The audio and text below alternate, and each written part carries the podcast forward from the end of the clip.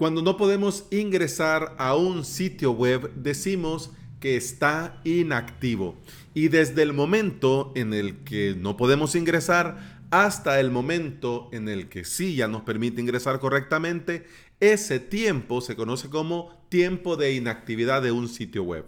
En este episodio vamos a hacer un pequeño repaso por los diferentes motivos que pueden afectar nuestra web y provocar tiempo de inactividad y por supuesto vamos a ver también cómo poder evitar esto. Y bienvenida y bienvenido. Estás escuchando Implementador WordPress, el podcast en el que aprendemos a crear y administrar nuestros sitios web. Este es el episodio 306 y hoy es miércoles 5 de febrero del 2020. Si estás pensando en crear tu propio sitio web y quieres aprender por medio de videotutoriales, te invito a suscribirte a mi academia online, avalos.sv. En esta semana estamos con el curso de WordPress intermedio y el día de hoy la octava clase.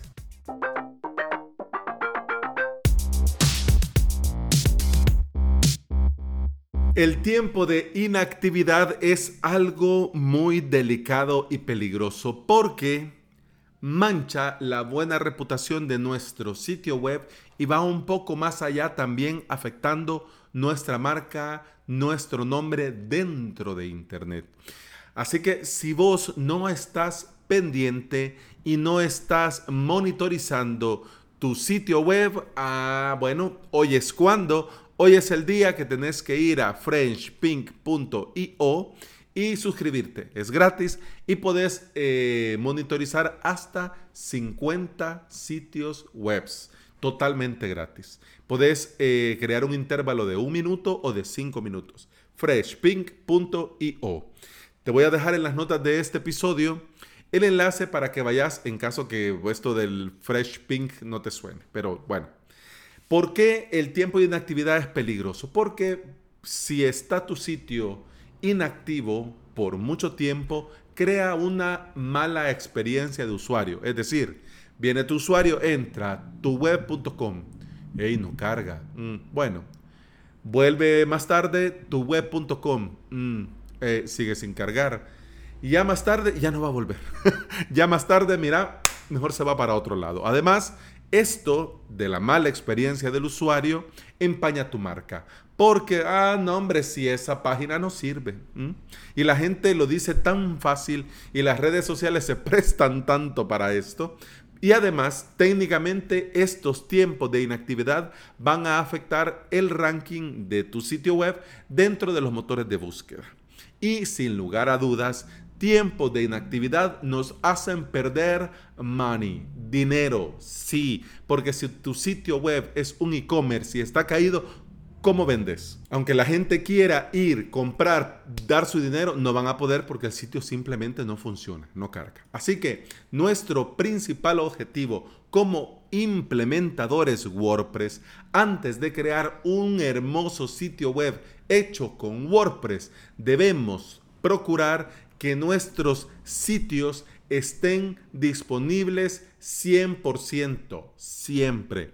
Incluso si vos te fijas, las empresas de hosting te dicen tiempo de, tiempo, eh, tiempo de actividad 99.9% o tiempo online o online forever 99. ¿Por qué no te ponen 100? Sí, porque hay algunos momentos en los que por cuestiones técnicas de mantenimiento, algún reinicio, pues eh, se cae, pasa inactivo un, par de segundos, un par de minutos, pero ya.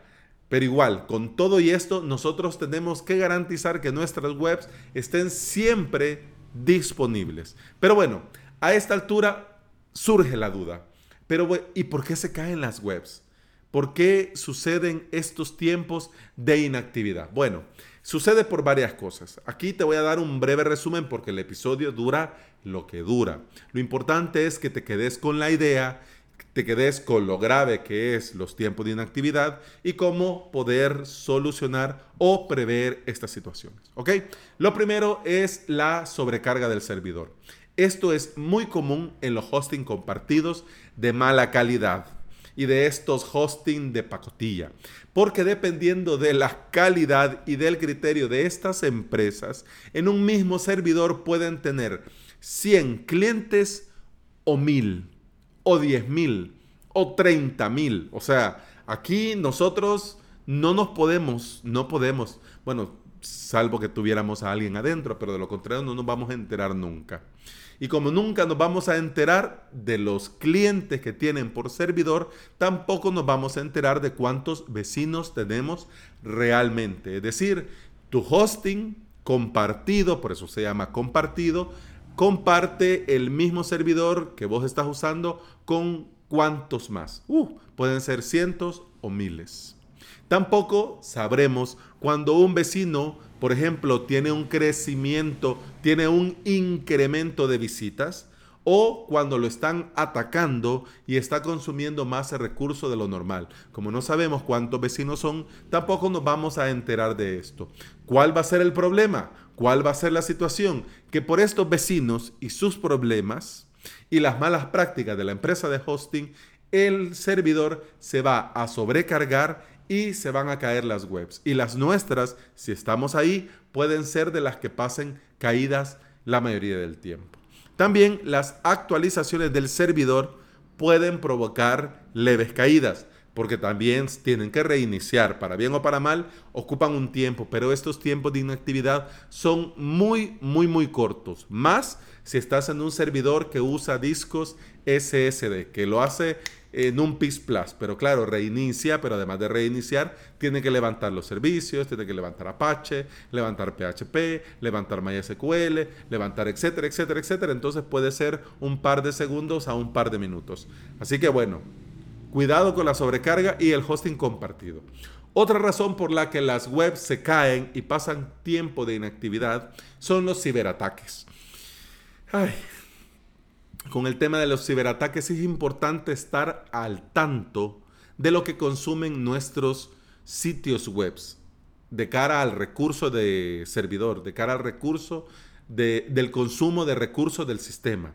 Y también tenemos que tener un parámetro de tráfico normal, diario o semanal, porque solamente sabiendo esto vamos a saber cuáles son los parámetros normales y podemos programar alertas, ya sea al celular, ya sea al correo electrónico, que nos avisen en caso de haber eh, algún, digamos, alguna alza sospechosa.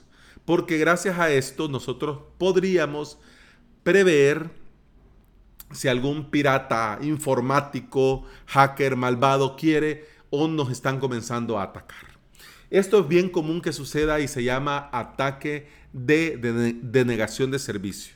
Este envía, este tipo de ataques envía un gran volumen de tráfico falso a tu sitio web con el objetivo de tirarlo. ¿Por qué? Porque para bien o para mal, cada una de las visitas es una llamada al servidor y esta llamada al servidor consume recursos. Imagínate un hacker mandando miles o millones de visitas en el mismo momento, pues el servidor simplemente se atosiga y se cae. Así que cuidado. Otro motivo podría ser el hardware y el software.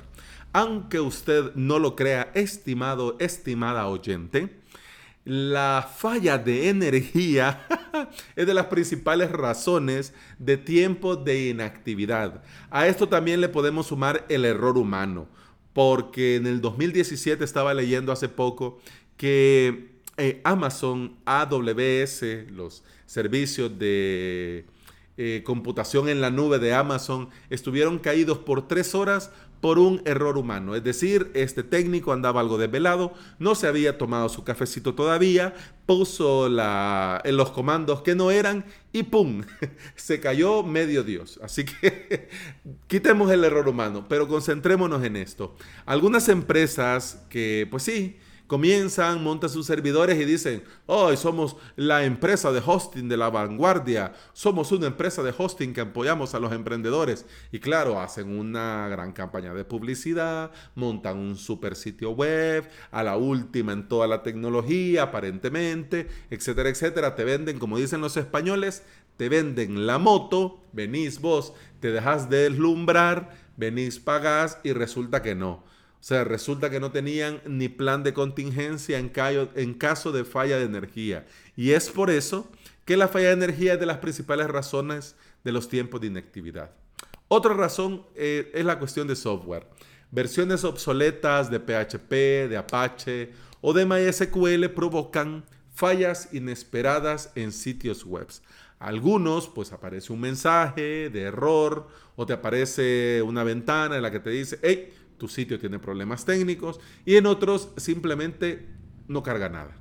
Así que hardware y software tenemos que nosotros estar ahí pendientes, que estar a la última y que nuestros plugins y nuestros temas sean compatibles con las versiones del software que nosotros usemos. Si vos no sabes, no estás al tanto, pues pregunta al soporte de tu hosting, mire señores, ¿qué versión de PHP uso? ¿Qué versión de Apache uso o uso en JX? ¿Y qué versión de MySQL o MariaDB uso? Ah, sí, mire usted este, este, este, este, este. Normalmente esto lo podés ver en el panel de control, pero yo digo, pues en el caso que busques y no veas por dónde va, pues pregunta y ellos te van a decir.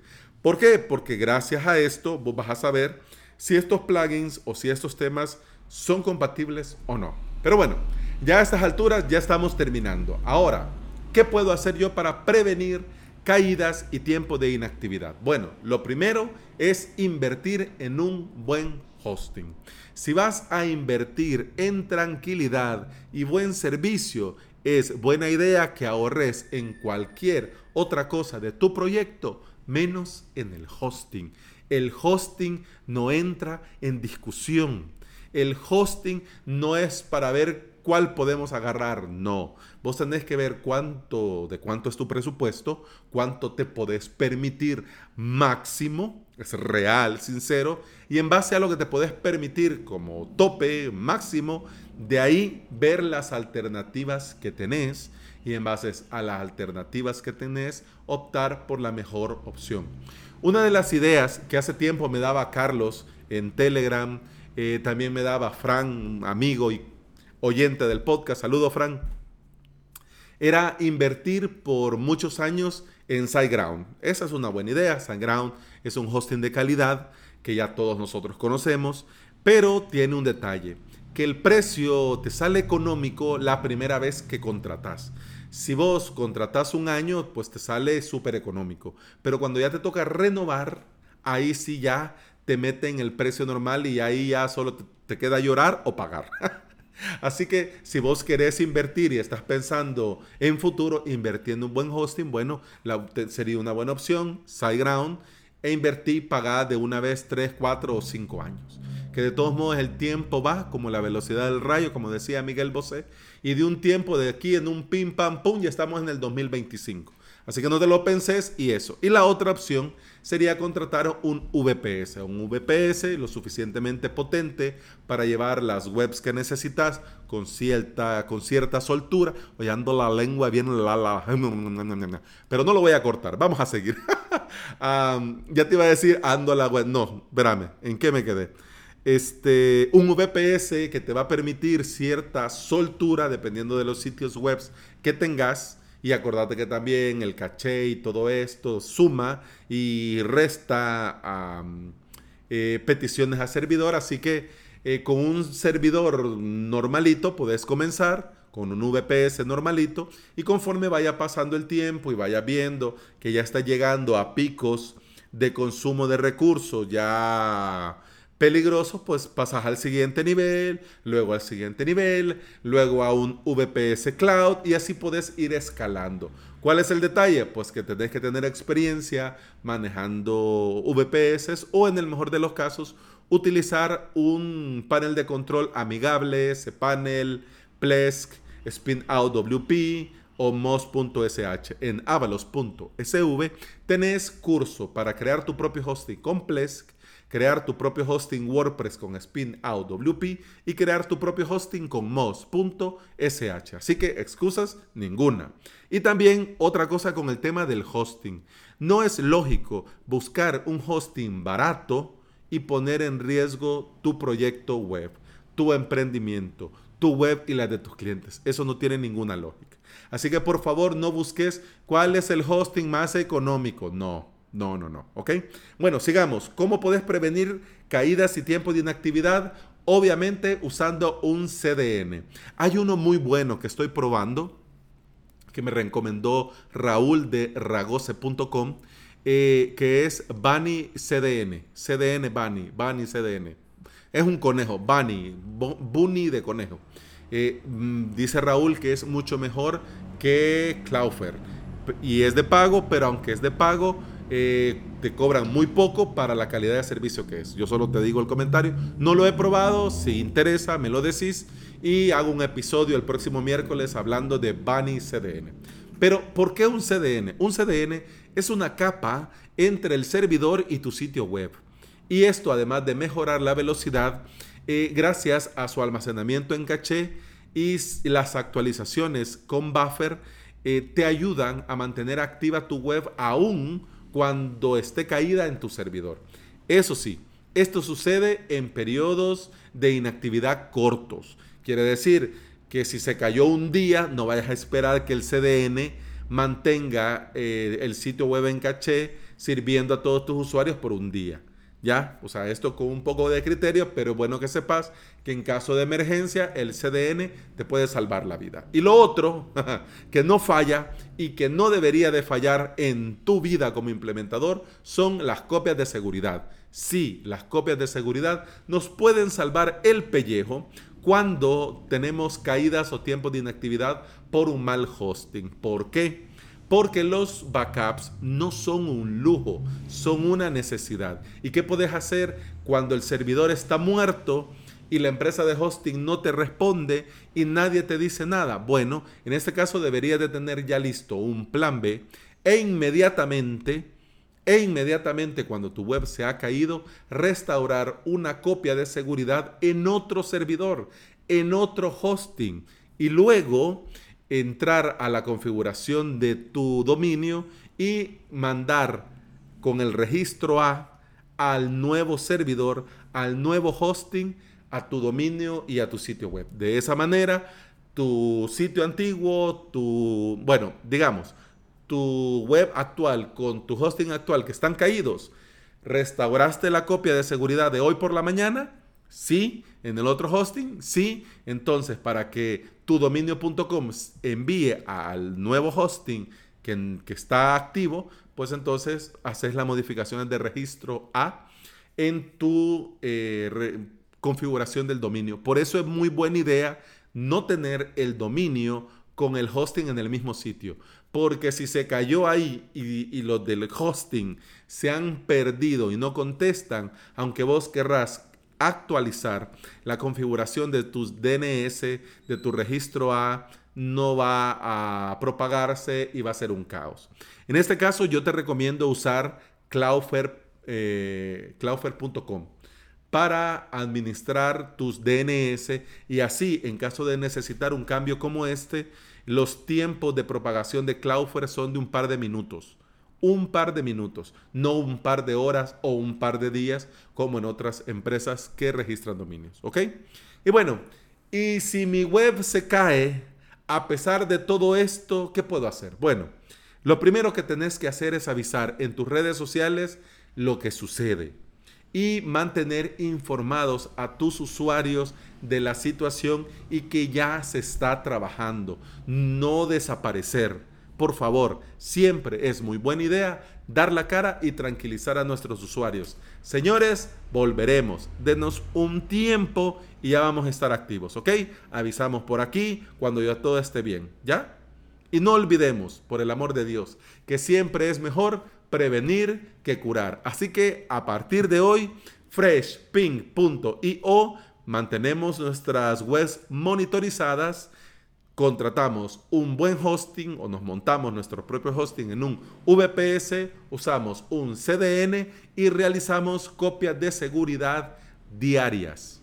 Y si tu proyecto mantiene mucho tráfico de publicaciones, de actualizaciones, de contenido, pues entonces las actualizaciones pueden ser hasta, eh, perdón, las copias de seguridad pueden ser hasta por hora Ahí depende de cada caso. Pero bueno, eh, eso ha sido todo por hoy. Te recuerdo que podés escuchar más de este podcast en Apple Podcasts, iBox, Spotify y en toda aplicación de podcasting que se aprecie. Te recuerdo que en esta semana quiero invitarte a darle like a mi página de Facebook, facebook.com barra SV. Muchas gracias por estar aquí, muchas gracias por escuchar. Continuamos mañana. Hasta entonces, salud. pum pam pum pam pam pum pam pum pam pum